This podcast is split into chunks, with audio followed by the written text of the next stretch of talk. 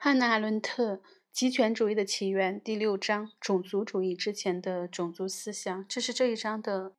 第二部分。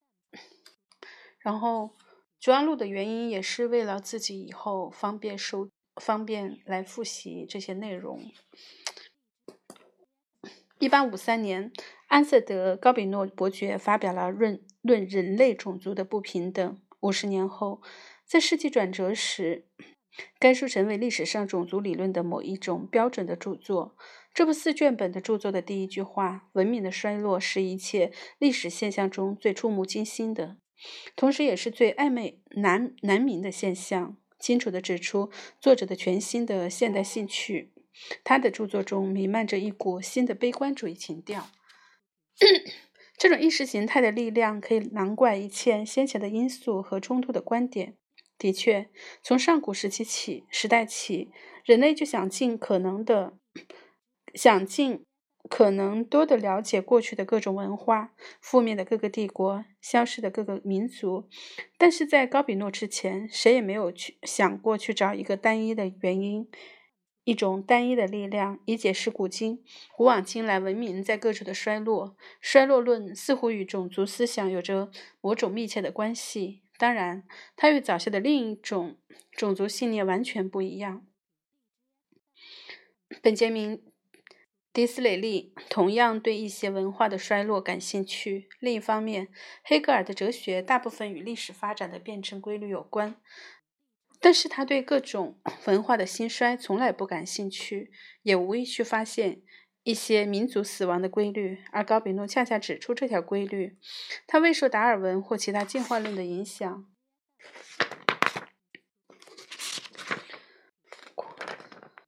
夸言已将历史学变成自然科学家庭中的一员，探索一切事件进程的自然规律，将一切精神表现为表现或文。文化现象降变为某些我们的眼睛能看见、耳朵能听到、手能触摸到的确切的科学之品质。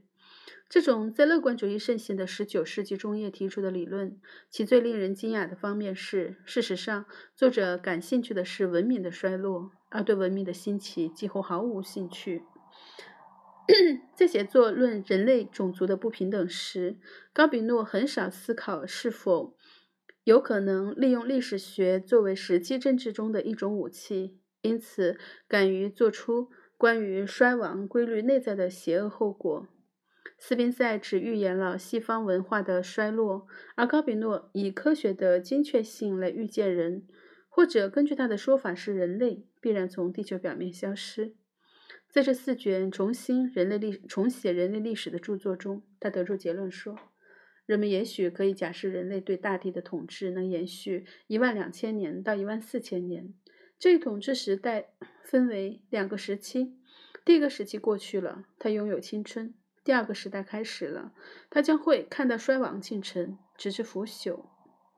从这里可以明确看到，高比诺比尼采早三十年关注衰落问题。但是两者之间有一个区别：尼采对欧洲的衰落有基本的体验，在颓废派运动的顶峰期，其著作与法国的波德莱尔、英国的斯斯文庞、德国的瓦格纳同期；而高比诺却很少能意识到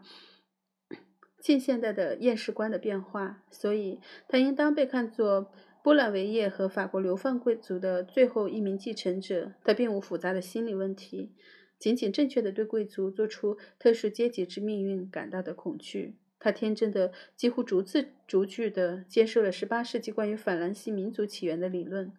资产阶级是高卢罗马奴隶的后裔，贵族是德意志人的后裔。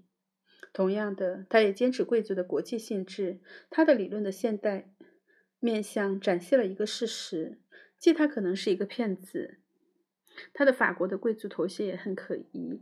过分的吹嘘旧的理论而变成奇谈怪论。他宣称自己的族系是在斯堪的纳维亚海盗之前上溯到北欧神话中司掌智慧、艺术、战争的奥丁神。我也是神的族裔。但是它的真正重要性在于，他的进步论的普遍的意识形态中间预言灭亡毁灭。预言人类正处在一个缓慢走向自然毁灭的人类末日。当高比诺开始写作时，正值资产阶级拥戴的国王路易·菲利普执政时期，贵族的命运看来已定。贵族阶级不必恐惧第三等级的胜利了，因为这事早已发生。他们只能抱怨而已。高比诺表达了他们的沮丧心情，这与几十年后出现的颓废派诗人的巨大绝望感到非常相近。这些诗人咏唱人类一切事物的脆弱性，咏唱去年的白雪。就高比诺自己而言，他与颓废派诗人的相似性是十分偶然的。但是有一点值得注意：一旦这种相似性建立起来，那么在世纪转折时期，一些声望卓越的知识分子，例如法国的罗伯特·德雷福斯或者德国的托马斯·曼，都必然以认真的态度来看待这批奥丁神的后裔。我们这个世界的特征是人类现象令人难以理解的混合，而在恐怖与荒谬融入这种混合之前不很久，荒谬早已丧失了它的作用能力。高比诺迟来的名声，同时也归因于社会上奇特的悲观主义情绪，归因于十九世纪最后几十年里活跃的绝望感觉。但是，这并不一定意味着他本人是死神与贸易的欢乐共舞。那一代人的先驱者，他不是一个相信商业的政治家，也不是一个赞颂死神的诗人，他是一个失败的贵族和一个几乎在偶然情况下发明了种族主义理论的浪漫派知识分子的混合。当他发现他不能简单的接受关于法兰西民族中的。有两个民族的旧理论，根据情况变化，他必须修正旧的思路。其最优秀的人必须必然处于社会的顶层，这时他就处于上述状态。同他的老师们相比，他还必须解释为何最优秀的人贵族甚至无法期望恢复他们先前的地位。他一步一步地指认。他那个等级的没落和法国的衰落、西方文明的衰落及整个人类的衰落之间的一致性，因此他发明发现文明的衰落起因于人种的退化，因人种的衰退起因于血统的混杂。这个观点受到后来的作家及他的传记作家们的推崇。推崇。这里的意思是在每一次的混合中，低等种族总是占主导地位。这种论调在二十世纪初普遍的流行，但是并不符合高比诺同时代理论家们的进步论观点。他们不久就获得了另外一种固定观念：适者生存。胜利的资产阶级的自由乐观主义需要一种新的强权公理理论，而不是历史的答案或衰亡必然论的证明。高比诺。徒劳地想用美国奴隶制问题，用轻而易举地将他的整个理论体系建立在白人与黑人的冲突上的方法，来争取更多的读者。他不得不等候将近五十年时间，才在精英分子中间取得的成功，并且直到第一次世界大战，随着死亡哲学的浪潮，他的著作才获得广泛名声。高比诺实际上在政治中寻找精英的定义以及他们的产生。以取代贵族，他提出的不是君主，而是一种君主种族，即雅利安人。据他说，他们处于危险之中。低层的非雅利安人阶级会通过民主而融入种族概念，使德国浪漫主义有可能组织其内在人格，确定他们是天然贵族的成员，命定要统治其他一切的种族。假如种族与种族混合对于个人是全部决定因素，而且高比诺并不假设存在纯粹的血统。那么就有可能借口说，每一个个人都可以演化为至肉体上高人一等，无论他目前的社会地位如何。每一个杰出的人都属于真正的生存者，属于王国王之子。由于种族关系，只要宣称自己出身古老的封建特权家庭，就可以编造出精英的世系来。只需声称他们觉得自己是贵族，接受种种族思想，就势必最后证明某人是血统良好，他的血管里流着高贵的血。高等的出身意味着高等的权利，因此高比诺从一个政治世界贵族的没落得出两种相互矛盾的结论：这是人种的没落，这是新的自然贵族的形成。但是他未能活到活着见到他的教义的实际应用，消解了其内在的矛盾。新的贵族种族实际上在一种要摧毁他的最大努力下，开始造成人类的必然的衰落。高比诺同他的先驱者流放的法国贵族一样，他在他所说的种族精英中看到，不仅是一道反民主的屏障，而且也是反对爱国主义的加拿怪物。的防线，而法国既然恰好是优秀的部分，它的政府，无论是王国、帝国或共和国，都还以人的平等为基础。既然最糟糕的是他的那个时代，法国是黑皮肤民族可以享受民权的唯一国家，那么很自然的，高比诺会蔑视法兰西民族，而效仿于英国的民族。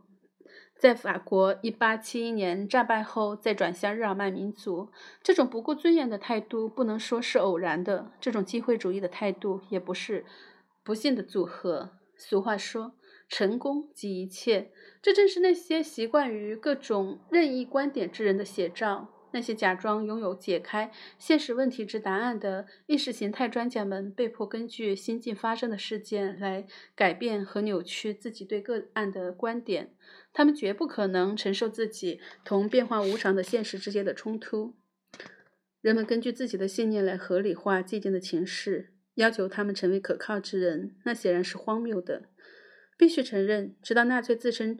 种族精英之前，公开面试其他一切民族，面试甚至面试日耳曼民族中的其他人，以法国的种族主义最一贯。最一贯，因为他从不陷入爱国主义的弱点，即使在第二次世界大战中，这种态度也未见改变。的确，雅利安素质不再为日耳曼人所独有，而是属于盎格鲁撒克逊人、瑞典人、诺曼人，而民族、爱国主义、法律等等仍然被看作偏见、虚妄和空洞的价值。甚至连丹娜也对日耳曼民族的优越天赋坚信不疑。欧内斯特·好难。也许赫南也许是将闪族人与雅利亚雅利安人对立起来的第一位学者。他的关键理论是人种分野。尽管他也认为文明是一种更强大的力量，能够摧毁地方人种渊源和原始种族的差异。一八七零年以后，法国学者都有关于种族问题的泛谈。即使严格说来，他们并非种族主义者，但也遵循着反民族。主张日耳曼优越性的路线。如果说高比诺一贯的反民族倾向为法国民主的敌人，后来又为第三共和国的敌人提供了思想武器，使法国境外的真实的或虚构的同盟者有了理论，那么也可以说，关于种族的具体混合和精英概念，使国际知识分子在历史的巨大游戏场上获得了新的、令人兴奋的心理玩具。高比诺所说的国王之子，国王之子是十九世纪晚期的浪漫主义英雄、圣人、天才和超人，他们都无法掩盖自己的日耳曼浪漫主义渊源。浪漫主义观点内在的不负责任性是受到了高比诺关于种族混合理论的新刺激，因为这种血缘混合了混合显示了过去的历史事件可以在人的自我深邃处追寻。这意味着内在经验可以被赋予历史意义。人的自我变成了历史的战场。自从我读了《论人类种族的不平等》，每当某种冲突激起我的存在之中的各种潜在力量，我就感到灵魂经受的经受着一场无休止的战斗，一场黑种人、黄种人、闪族人、雅利安人之间的战斗。这一类自卑的意义，又也许。在于监视现代知识分子的心理状态，无论他们持何种观念，他们都是浪漫主义的真正继承人。他们的思想显示了可能被迫纳入各种意识形态的人的无害本质和政治上的幼稚。这句话好难解，就是这一类的自白自白的意义，又也许在于揭示现代知识分子的心理状态。无论他们持何种的观点，他们都是浪漫主义的真正继承人。他们的思想显示了可能被迫纳入各种意识形态的人的无害本质和政治上的幼稚。在拿破仑战争期间，德国种族思想的种子已经撒下；而在法国革命期间，英国已经显示了后来发展的端倪，这也许可以追溯到那个强烈谴责法国革命是迄今为止世界上最令人惊愕的危机的人——埃德蒙·伯克。他的著作不仅对英国思想界，而且对德国思想界也产生了巨大的影响，这已为人共所共知。但是，必须强调一个事实：即与法国的种族思想相比，德国与英国的种族思想十分相像。这一类似现象原出于这两个国家都击败了法国，因此就显示出一种倾向，认为自由、平等、博爱是外国的发明。英国社会的平等是社会的不平等，英国社会的基础是社会的不平等。英国的保守党人并未因遇到人权问题而感到丝毫的不舒服。根据19世纪托利党人的普遍观点，不平等是英国的民主性格。迪斯雷利发现，在英国人的权利之中有某种比人权更好的东西，而詹姆斯·史蒂文、斯蒂文爵士认为，法国人对于这种事物竟会如此兴奋。这种可怜的事情看起来也是历史上少有的。为何直到19世纪末，他们能沿着民族的思想路线来发展种族思想？这也是原因之一。而法国的种族思想从一开始起就显示出反民族的面目。博客的主要论点是，伯克，埃德蒙·伯克的主要论点是反对法国革命的抽象原则，具体表述如下：我们宪法中的统一政策是宣称并断言我们有自由，这种自由是从先辈那里继承来的，而且要留遗留给后人，它是一项财产，具体的属于这个王国里的人民，并不指涉任何普遍和鲜艳的权利。继承的概念套用于自由的本质时，一直是一种意识形态的基础。自从法国革命以后，英国的民族主义从中接触到一种奇特的种族感情。根据一位中产阶级作家的说法，一直直接接受封建的概念，自由是继承自封号和土地的特权总和。伯克并未侵犯英国特权阶级的权利，他只是将这些原则扩大涵盖整个英国人们。人命将他们确定为各民族中间的一些贵族，所以他嘲笑那些将特许当作人权的人，认为他所见到的特权权利只能说是英国人的权利。在英国，民族主义在发展过程中并不认真地攻击旧的封建阶级，这是很可能的，因为英国绅士阶级从17世纪以来人数渐增，同化了上层资产阶级，所以有时甚至普通人也能爬上贵族地位。在这个过程中，普通阶级的人们大多淡薄了贵族之高傲的观念，创造了一种民族责任感的强烈意识。但是，同样的，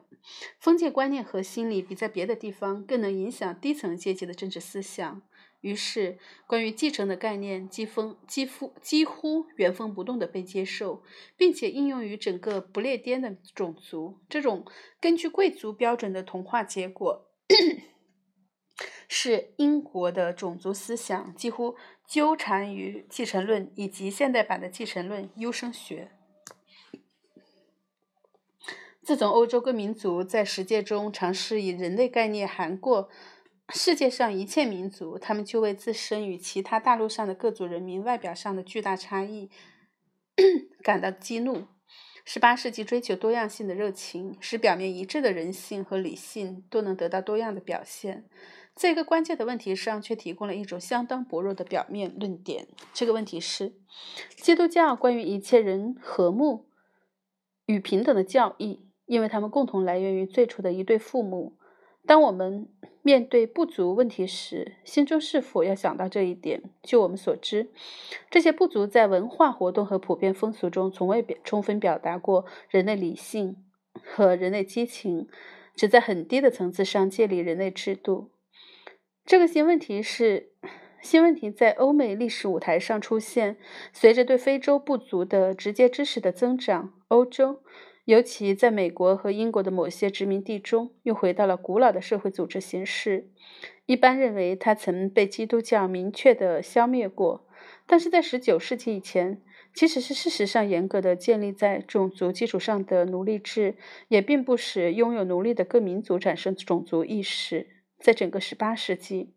美国的奴隶，美国的奴隶主们自己也认为奴隶制是暂时的，想逐渐的废除它。他们大多数也许像杰杰克逊一样，杰弗逊一样想。每当我想起上帝是公正的，我就会发抖。法国在黑人部落问题上想实施同化和教育的方法。杰出的科学家莱克。勒克德布丰首次对种族做了分类，他以欧洲各民族的分类方式对其他一切民族做出区分，按照严格并列的方法教导人们各民族的平等。用托克维尔的精髓论述说来说，十八世纪相信种族多样化，但是信奉个人种之间的一致。德国的哈尔德·赫尔德拒绝用种族这种可耻的语言来描述人类，甚至用一个。甚至第一个利用不同人种分类的人类文化历史学家古斯塔夫·克伦姆也十分尊重人类的概念，而将之看作是其研究的总体架构。但是，在美国和英国，人们必须解决在废除奴隶制以后共同生活的问题，事情就相当不容易了。除了在南非问题上以外，这个国家只有在19世纪80年代争夺非洲之后，才影响西方的种族主义。英国和美国是最早在实际政治中处理种族问题的两个民族。废除奴隶制使内在的冲突尖锐化，而不是找到解决现存严重困境的方法。这在英国尤其如此。英国人的权利并未被一种可以宣示人权的新政治倾向所取代。1834年，英国属地废除奴隶制，以及讨论这一问题时，美国内战爆发，于是，在英国公众舆论中引起了高度的混乱，舆论成了一片沃土，使各种自然主义理论在那儿十年里纷纷出笼。最早一种自然主义理论是多元创世论。他们否认人类各种族之间有任何的联系，向圣圣经这本虔诚的谎言书挑战。他们的主要成就是摧毁自然法则作为一切人和一切民族的统一联系的观念。多元创世论尽管并不坚持宿命的种族优越性一说，但独断地将一切民族互相孤立，为人类实际上不可能的相互理解和沟通深渊所隔离。多元创世论解释为何东方是东方，西方是西方，两者绝不相同，而且有助于防止殖民地的异族通婚，推动了对混血儿的歧视。根据多元创世论，这些人不是真正的人类，他们不属于任何一个单一人种，而是一种魔鬼。他们的每一个细胞都是一个内战舞台。在英国的种族思想中，多元创世论的持续时间很长。直到十九世纪，他在公共舆论中很快地败于另一种理论。这种理论也起源于继承原则，但又加进了十九世纪的进步论政治原理。他得出相反的，但又非常有说服力的结论：认为人不仅同人的生命有关，而且也同动物的生命有联系。低等人种的存在显示清楚地显示了人与动物之间缓慢变化的差异。强有力的生存斗争主宰了一切有生命的动物。达尔文主义主义由于遵循旧日的强权公理说，因此尤其得到强化。但是这种理论由贵族应用时，说出的是傲慢的征服者的语言。现在它转化为民众相当痛苦的语言。他们已知道要为每日的面包而挣扎，千方百计的要奋斗到相对比较稳定的暴发户位地位。达尔文主义获得压倒一切的成功。因为他在继承论的基础上提供了种族和阶级统治的思想武器，可以用来用于或反对种族歧视。从政治角度来讲，达尔文主义是中性的，实实际上，它也导向了各种和平主义、世界主义以及帝国主义意识形态的最明显形式。在十九世纪七十年代和八十年代。达尔文主义几乎全部被掌握在英国功利主义的反殖民主义政党手中。第一位进化论的哲学家赫伯特·斯斯宾塞将社会学视为生物学的一部分，相信自然选择有利于人类进化，可以带来永久的和平。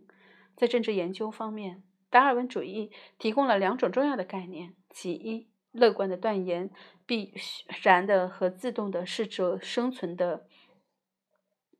生存竞争。其二，在脱离了动物生活后的人类进入以及开始新的优生科学中，似乎存在无限可能性。适者必然生存的理论，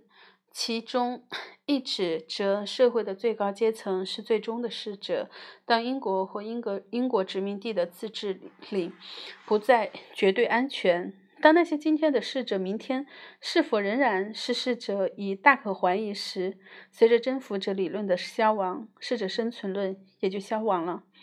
达尔文主义的另一部分内容，即人从动物衍生而来的理论，却不幸地生存了下来。优生学的前景似乎能克服生存理论中麻烦的不可确定性。根据生存理论，既不可能预言谁将变成逝者，也不可能为各民族提供永久生存的方法。二十世纪二十年代，在德国强调的应用优生学的这种可能结果，是对斯宾格勒的西方的衰落的反应。选择的过程中，需要从自然的必然性变化而来。自然的必然性在人的背后活动，成为一种不自然的、有意识的应用的有形工具。在优生学中。兽性向来被认为是内在的。恩斯特·海克尔早先说过，怜悯的死亡将是拯救手段，除非为国家、为家庭和国家付出代价。这种说法是很典型的。德国的最后一批达尔文主义信徒最终决定完全放弃科学研究领域，忘掉对人和猿之间失落的关联之追寻，而带着以实际的努力将人。改变成达尔文主义者所认为的圆的模样，但是在纳粹主义根据他的极权主义政策尝试将人变成野兽之前，曾经有过无数的努力，要在严格的遗传基因上使人变成神。不仅是赫伯特斯宾塞，还有早期所有的进化论者和达尔文主义者对人类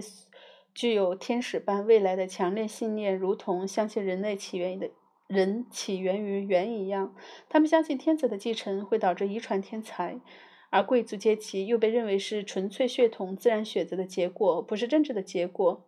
为了将整个民族转变为自然贵族，从中精选的典范将会发展成天才和超人。这是受挫折的自由派知识分子在他们梦想通过非政治手段以一种新的精英来取代旧的统治阶级时产生的许多思想之一。Sorry，读到这里的时候，我其实一直在分神想一个问题，因为刚才看到优生学，就是，嗯，前两天跟一个朋友有聊天，就是聊到有很多的不正常的孩子，不正常的人，比如女孩子有智障或者残疾，就是。父母最后都会迫于生存的压力，然后把女儿嫁掉，甚至在我自己知道的事实当中，就是有的被嫁一次，被嫁两次，被嫁三次，而且他们同样被用作来继续生育的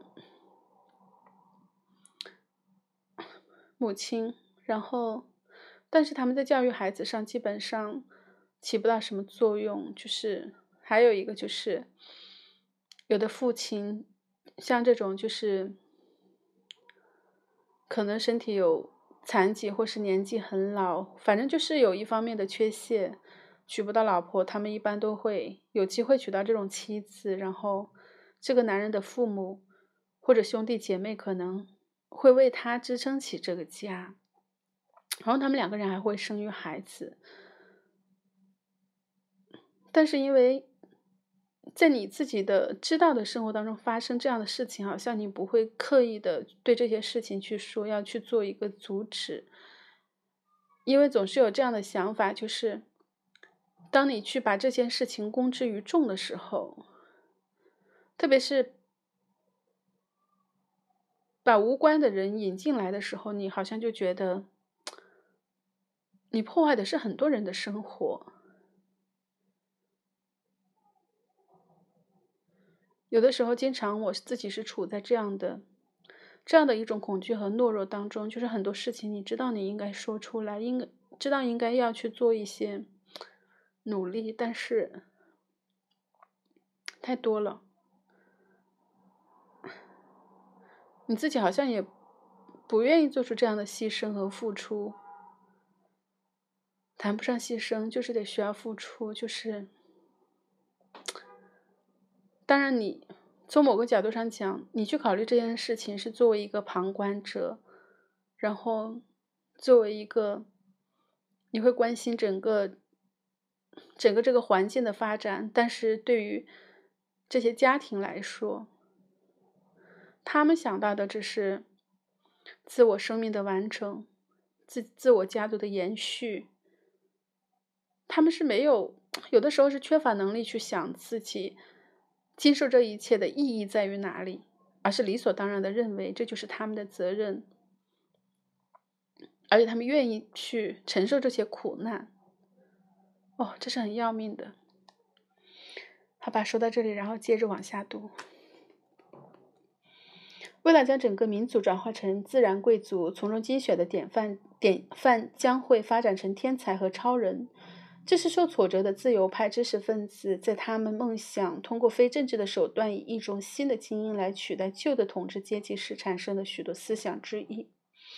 在十九世纪末，作家们理所当然地以生物学和动物学的术语来论述政治话题，而动物学家们却撰写从生物学观点看我们的外交政策，似乎他们侦查到了指挥指导政治家们。立于不败之地的途径，他们都提出了新的方式，根据英国人们的民族利益来控制和调节适者生存。这些进化论理论最危险的方面是结合了遗传概念和坚持个人成就与个人性格。这对于十九世纪中产阶级的自尊向来是很重要的。中产阶级需要科学家，因为科学家可以证明，只有伟大人物而不是贵族才是民族的真正代表。在他们身上体现了种族的天才，而这些科学家证明了迪斯雷利早先的说法：伟大人物是种族的体现、精神的典范时，他们提供的是一种逃避政治责任的理想。另一位进化论的信徒干脆声明：英国人是超人，英格兰历史就是他的进化史。这是所谓天才发展的逻辑结果。英国和德国的种族思想都是从中产阶级作家产生。中间产生的，而非来自贵族。他的愿望是将贵族标准的利益扩展至一切阶级。他有真正的民族感情孕育发展。在这一方面，卡莱尔关于天才和英雄的观念，实际上应该说是社会改革家的武器。他不是大不列帝国主义之父。这种说法确实是不公正的指责。他的英雄崇拜理论在英国和德国获得了广泛的赞同。与德国的浪漫主义的人格崇拜同源，两者对于独立于社会环境之外的个人内在的伟大性格都做了肯定，并加以美化。在十九世纪中期到世纪末帝国主义的实际产生之间，在对殖民主义运动产生影响的人中间，谁也逃不过凯莱尔的影响，但是谁也不能被指责为公开鼓吹种族主义。凯莱尔本人在一篇论黑人问题的文章中讲到如何帮助西印度群岛上的土著产生他们自己的英雄的方法。查尔斯·迪尔克的更大的大不列大列颠有时被看作帝国主义理论的开端。他偏激地美化英国殖民者，认为他们是大不列不列颠民族的一部分，他们可以防止别人蔑视他们。将他们的土地看作单纯的殖民地。约翰·罗伯特·希莱的《英国的扩张》在不同两年的时间里销售八万册。书中对印度人仍尊为一个外族，将他们同野蛮人明显的区分开来，甚至连弗劳德对布尔人叛逆种族主义不足理论的第一个民族的钦佩也显得大有疑问，因为他反对给南非以太多的权利，因为南非的自治意味着欧洲殖民者对土著实施统治。而不是真正的自治。英国的民族主义同德国非常相像，它由中产阶级自己产生。中产阶级从未完全使自己从贵族阶级统治下解放出来，因此萌生了最初的种族思想。德国缺乏统一，因此需要建造一堵意识形态的高墙，作为历史事实或地理事实的替代。英国则不同，英伦诸岛完全由于自然疆界而同周围的世界隔离。作为一个民族，英国必须发明一种理论来统一远在海外殖民地、同母国相隔千里、千万英里的英国殖民者。他们之间的唯一联系是共同的种族谱系、共同的渊源和共同的语言。美国之脱离英国，显示了这些联系本身并不保证统治权。不仅在美，在美洲。其他殖民地虽然并不使用暴力，也都显示出采取与母国不同的立宪路线而发展的强烈倾向。迪尔克在卡莱尔的影响下，为了拯救这些前不列颠民族成员，提出了萨克逊国的说法。他的著作三分之一的篇幅论述这一内容，以为能赢回美国人。作为一名激进分子，迪尔克似乎。不将独立战争当成两个民族之间的战争，而是看作英国式的十八世纪内战。他则是站在共和主义者一边。原因之一是令人吃惊的现实：社会改革家和激进派是英国民族主义的推进者。他们想保持殖民地，不仅因为殖民地是底层阶级必要的出路，而且他们想保持这些英国激进分子的后代对母国的影响。弗拉德就有这种强烈的动机，他希望保持殖民地，因为他认为在殖民地中有可能再造一个比较简单的社会国家，一种比较高贵的生活方式，有种可能性比在工业化的英国更大，并且他对西雷的英国的扩张无疑造成了冲击。但我们自己习惯于将整个帝国看作一个整体，我们称之为全。英国时，我们将会看到还存在着一个美国。不管后来的政治学学著作，著作家们可能用萨克逊国来指什么，在迪尔克的著作中，它的真正政治意义不再由一个有限的国家来保持完整的一个民族。一直伴随着我，并且指导着我的思路的是这样一个思想：解开陌生的新土地上隐秘事物之谜的答案是这样一种概念。我们的种族光辉早已照耀着大地。也许他必定如此，最终将照亮全世界。第二课在序言中这样写道：“他认为共同起源、继承、种族光辉，都既非有形的事实，亦非历史的关键。他们只是当今世界迫切需要的指导，是无限空间里的一种可靠的连接。由于英国殖民地遍布全世界。”遂使最危险的民族概念及民族使命的观念在英国特别强烈。尽管民族使命的发展由来已久，在人们渴望民族地位的所有国家中都不受种族影响，它最终必将和种族思想有特殊的联系。从后来的经验来看，上文引述的几位英国民族主义者的话可以看作是比较边缘的例子，其言论并不比。例如，法国的奥古斯孔奥夫奥古斯特孔德更有害。孔德表达过一种愿望，要全世界在法国的领导下统一和组织起来，重新创造和谐。他们并不放弃关于人类的观念，但是他们认为英国就是全人类的最高保护者。他们不能不强调这种民族主义的概念，因为使命观念中所暗示的土地和人们之间纽带的内内在融合。这种融合对于英国政治来说，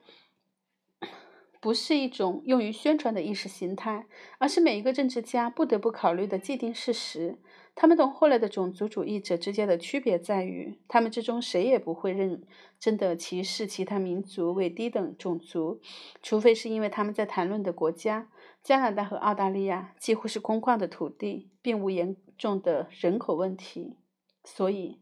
英国第一个反复强调他的种族信念以及种族优越性作为历史与政治的决定因素的政治家是这样一个人。他对殖民地和英国的殖民者并无特殊的兴趣，他们管不了殖民的重担。他想使英帝国的权力扩展到亚洲，并且确实在唯一的一块有重要人口和文化问题的殖民地上，有力的强化了大不列的大不列颠的地位。这并非偶然。正是本杰明·迪斯蕾利使英国女王成为印度女皇。他在英国历史政治家中的第一个是印度为帝国基石的人。他要割裂、割断英国民族同大陆各民族之间的联系，由此他为不列颠在印度的统治实行根本转变而奠基了、奠定了基石之一。这块殖民地曾经由征服者实施了无情的统治。伯格曾经称他们是为在印度破坏法律者。此刻，他要接受一种仔细筹划的统治，其目的在于用行政措施建立永久统治。这一实验使英国濒临伯克曾经警告过的危险。在印度破坏法律者可能变成替英国制定法律者。所有那些认为英国历史上没有比建立印度帝国更值得骄傲的人，将自由、和平等看成是小题大做。迪斯雷利引进的政策将有利于在一个外国建立一个统一的阶层。它的唯一的功能是统治的，而不是殖民化。为了实现这个，迪斯雷利在有生之年未能见到它实现的概念。种族主义将在事实上成为一种必不可少的工具。它预示着将将人民由民族变成有第一流组织的纯净种族这种恐怖的转变。自认为是天生贵族，这是迪斯雷利的原话。他们至此一直论述的是关于一种观点的发展情况。在经历我们时代的一切的恐慌之后，可以从这一观点中发现种族主义的最初情形。但是，虽说种族主义在每一个国家里复活了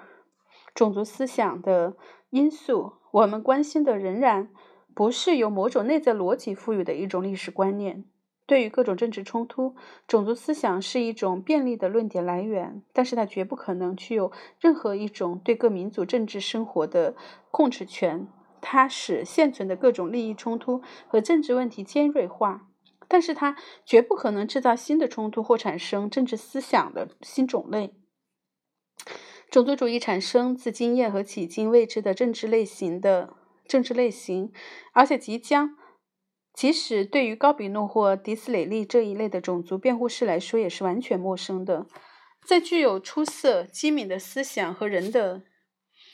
人和行为的粗鲁、兽心活跃的人之间有一道鸿沟，任何理性的解释都无法使二者沟通。如果争夺欧洲和帝国主义新时代，争夺非洲和帝国主义新时代不能向西方人揭示震撼人心的新经验，那么宿州。素质种族的思考就很有可能在一定的时间里，随着十九世纪其他各种不负责任的观点一起消失。帝国主义必然会造成种族主义思想的发明，作为对他的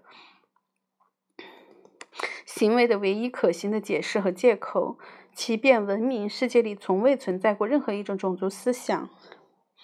然而。既然种族思想确实存在过，它证明的是种族主义的有力帮手，一种号称有其传统的观点的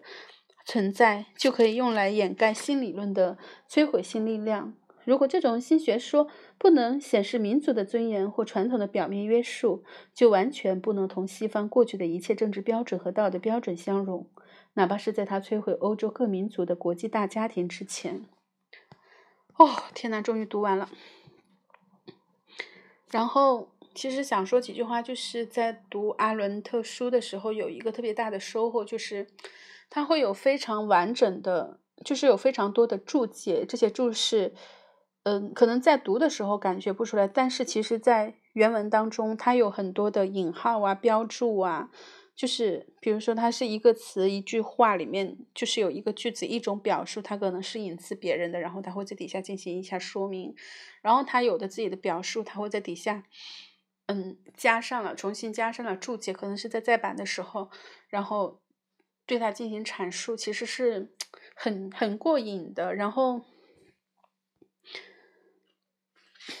对自己如何真正的去学习、去了解、去理解问题，是有很多启发的。然后，其实阿伦特